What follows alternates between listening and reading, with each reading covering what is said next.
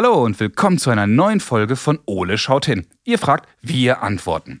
Die Frage der Woche kommt dieses Mal von Luis. Und Luis hat uns gefragt, wie wird man eigentlich Forscher?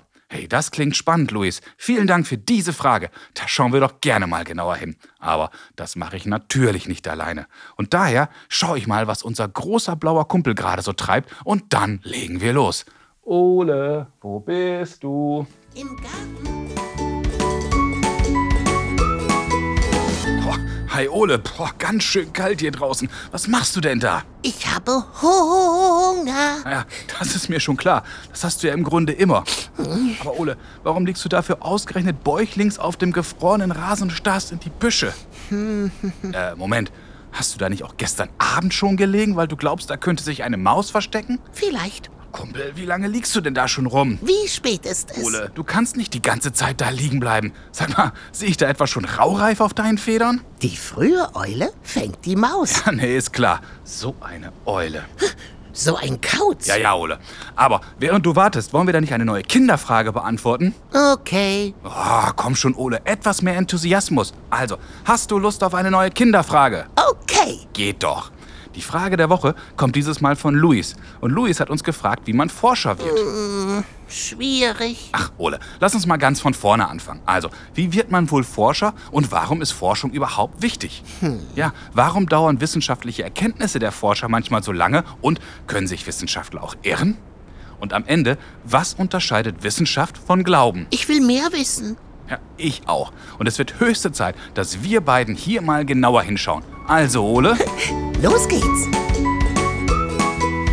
so, lass uns mal wieder mit ein paar Grundlagen anfangen. Okay. Eine Forscherin oder ein Forscher ist im Grunde ein Detektiv. Wieso? Naja, stell dir vor, er stellt dir jemand eine Frage, auf die du keine Antwort weißt. Dann gehst du ja auf die Suche nach dieser Antwort. Und genau das macht ein Forscher. Er sucht nach Antworten. Dabei gehen Forscher sehr genau vor. Sie warten nicht auf Zufälle, sondern sie nutzen die Wissenschaft, um die Informationen zu bekommen, die ihnen bei der Beantwortung der Frage helfen. Warum?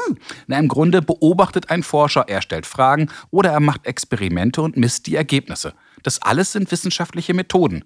So sammeln die Forscher oder Wissenschaftler ihre Informationen und das bringt sie am Ende zu einer Antwort auf die ursprüngliche Frage. Oh. So, jetzt wissen wir zwar, dass ein Forscher ein Wissenschaftler ist, der immer genau hinschaut. Also im Grunde wie wir.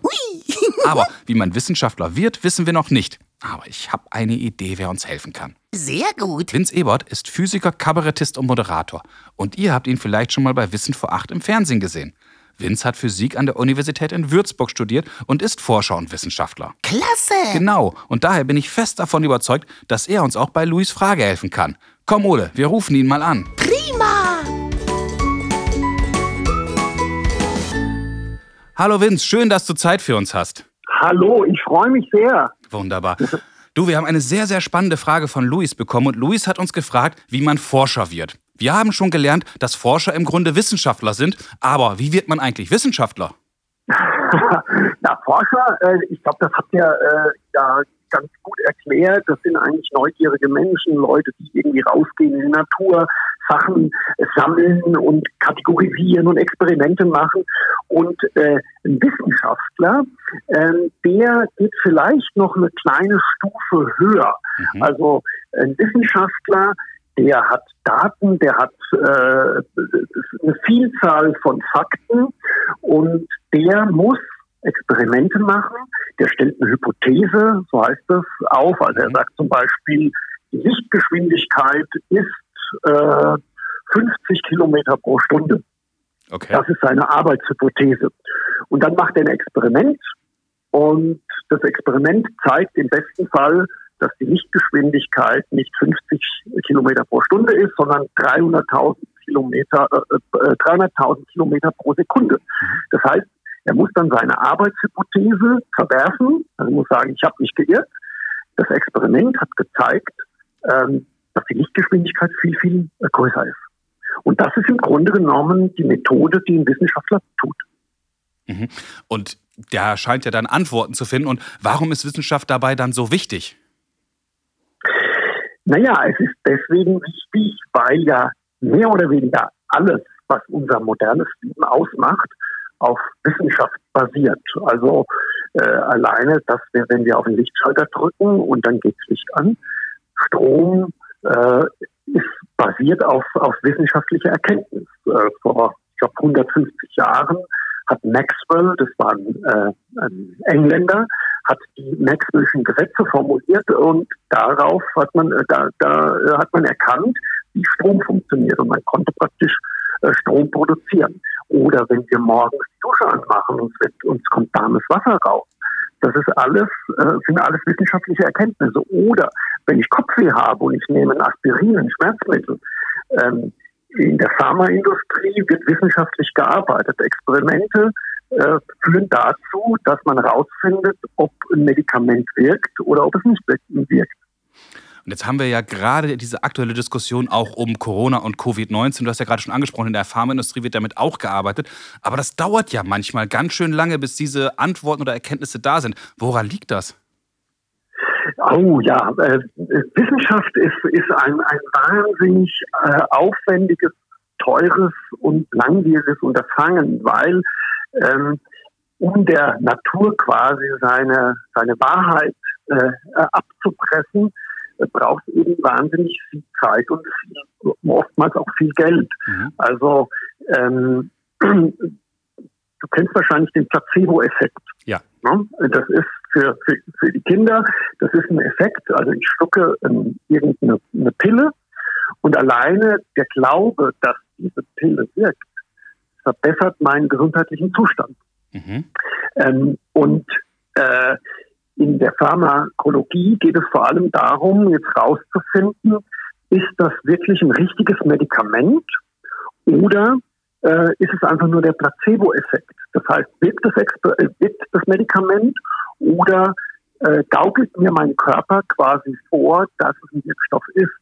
Und alleine das herauszufinden und das zu unterscheiden, um eben genau zu sagen, das ist tatsächlich ein Medikament und das ist einfach nur ein Zuckerkügelchen, ähm, das ist wahnsinnig aufwendig und wahnsinnig teuer und dauert wahnsinnig lange. Und dabei können ja die Wissenschaftler auch von einer Grundannahme, du hast es ja gerade als Hypothese beschrieben, ausgehen, die ja auch mal falsch liegt. Was passiert denn eigentlich, wenn so ein Wissenschaftler sich mal irrt?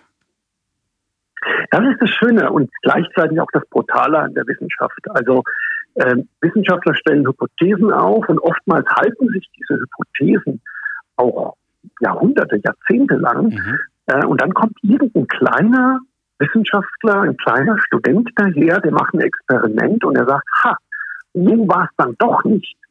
Das ist nur ein Teil der Wahrheit oder vielleicht die Hypothese ist ganz, ganz falsch. Äh, und dann müssen alle renommierten Wissenschaftler, wenn das Argument dieses kleinen Studenten gut ist, müssen sagen, wir haben uns geirrt, wir müssen unsere Theorie überdenken, ähm, wir waren der Wahrheit doch nicht äh, wir waren ja auf der Spur, aber wir haben, waren trotzdem falsch gelegen. Und das ist natürlich, weil Wissenschaftler oft auch Menschen sind, mhm. äh, oftmals ziemlich schwierig, weil wir wissen das alle. Äh, wir geben sehr, sehr ungern zu, dass wir uns geirrt haben.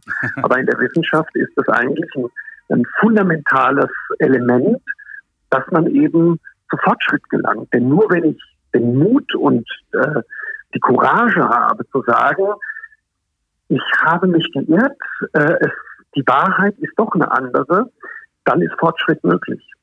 Ist das vielleicht auch einer der Hauptunterschiede zwischen ich glaube, ich habe recht und der wissenschaftlichen Erkenntnis? Auf jeden Fall. Also äh, natürlich äh, gibt es die Religionen äh, mhm. und da, da, da sagen die Theologen natürlich auch, ich glaube, dass es einen Gott gibt. Ähm, und das will ich auch überhaupt nicht äh, anzweifeln. Aber es ist eben äh, eine, ich sage jetzt mal eine Hypothese, die man mit wissenschaftlichen Methoden äh, nicht, nicht untersuchen kann. Also es, es, ja, es gibt keine wissenschaftliche Methodik, die herausfindet, ob es Gott gibt oder nicht. Das heißt, der Theologe lebt auch ganz gut damit, dass er sagt, ich glaube, dass es Gott gibt, aber ich kann es nicht beweisen. Und äh, da ist der Wissenschaftler auch wieder bescheiden und sagt, wenn ich etwas mit der wissenschaftlichen Methodik nicht untersuchen kann, dann kann ich weder sagen, ob es Gott gibt oder nicht. Äh, ich halte einfach mal die Klappe. und äh, ja, also insofern ist, ist, ist, ein wahrer Wissenschaftler auch ein ziemlich demütiger Mensch, weil er, er, kennt, er weiß ganz genau, wo ist, wo ist sein Fachgebiet und wo endet sein, sein Fachgebiet. Und wenn er über eine Sache nichts sagen kann, dann ist er im Zweifelsfalle ruhig. Aber das klingt ja sehr, sehr spannend. Das heißt, ein Wissenschaftler muss neugierig sein, er muss, sich von, er muss seine Experimente vernünftig machen können und im Zweifelsfall muss er auch demütig sein, wenn er merkt, er kommt nicht weiter. Habe ich das richtig zusammengefasst? Genau, ja, ja. Und er muss, äh, genau, er äh, muss demütig sein, er kommt nicht weiter und er muss vor allem auch äh, ziemlich ähm, äh, mutig sein und sagen, im Zweifelsfall habe ich mich geirrt. Und äh, es gibt jemanden, der ein besseres Experiment gemacht hat und ich muss vielleicht meine gesamte Karriere, äh, die sich auf ein, ein, eine falsche Hypothese aufgebaut hat, die muss ich riskieren, muss sagen, nein, das Argument, das, das Experiment hat gezeigt, ähm, ich muss meine, meine These, meine Theorie revidieren. Wunderbar. Das hört sich toll an und ich hoffe, Luis, du hast jetzt schon eine ganze Menge gelernt. Dir, lieber Vince, vielen, vielen Dank für deine Zeit. Du hast uns wirklich sehr geholfen. Gerne. Und jetzt wünsche ich dir erstmal eine ganz, ganz tolle Zeit und ja, bitte bleib gesund und hoffentlich auf bald. Danke. Ciao. Bis bald. Ciao. Boah, jetzt haben wir eine Menge erfahren, oder? Das war spannend. Yo, schauen wir mal, was wir aus dem Telefonat mit Vince alles mitgenommen haben. Na klar. Wissenschaftler müssen neugierig und wissbegierig sein. Darüber hinaus müssen sie gut hinschauen, sich aber auch nicht zu schade sein, mal einen Fehler zuzugeben. Okay. Wissenschaft kann die Welt erklären und die Wissenschaft ist in der Lage, die wichtigsten Fragen zu beantworten. Aha. Aber dafür braucht Wissenschaft auch Zeit, denn wissenschaftliche Ergebnisse stützen sich auf eine Vielzahl von Daten und Fakten. Die müssen gemessen, aufgeschrieben, beobachtet und ausgewertet werden. Oh, Sehr gut. Und selbst dann können sich auch mal Wissenschaftler irren. Aber das Gute ist, ein richtiger Wissenschaftler ist auch in der Lage, einen Fehler zuzugeben. Hat ein anderer Wissenschaftler bessere Argumente und Daten, bringt sie das am Ende alle weiter. Das ist aber toll.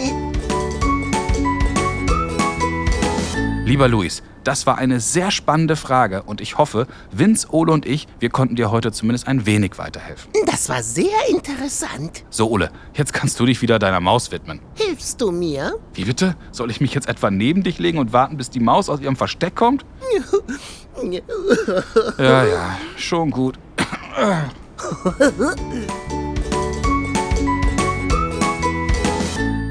Wenn auch ihr Fragen an Ole habt, dann ruft uns an und sprecht uns eure Frage auf unseren Anrufbeantworter. Unsere Telefonnummer lautet 0541 310 334.